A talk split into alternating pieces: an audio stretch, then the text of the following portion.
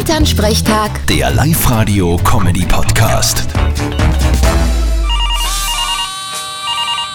Hallo Mama. Grüß dich, Martin. Na, ist der eh nicht fad? Na, überhaupt nicht.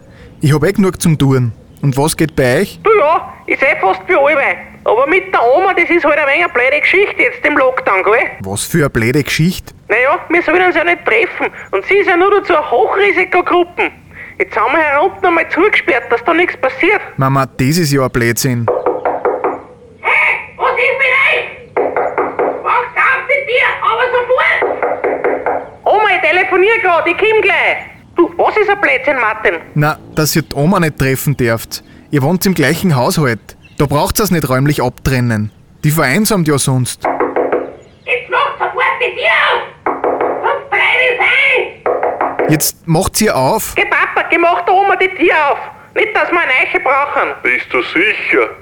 So schön ruhig war's bis jetzt.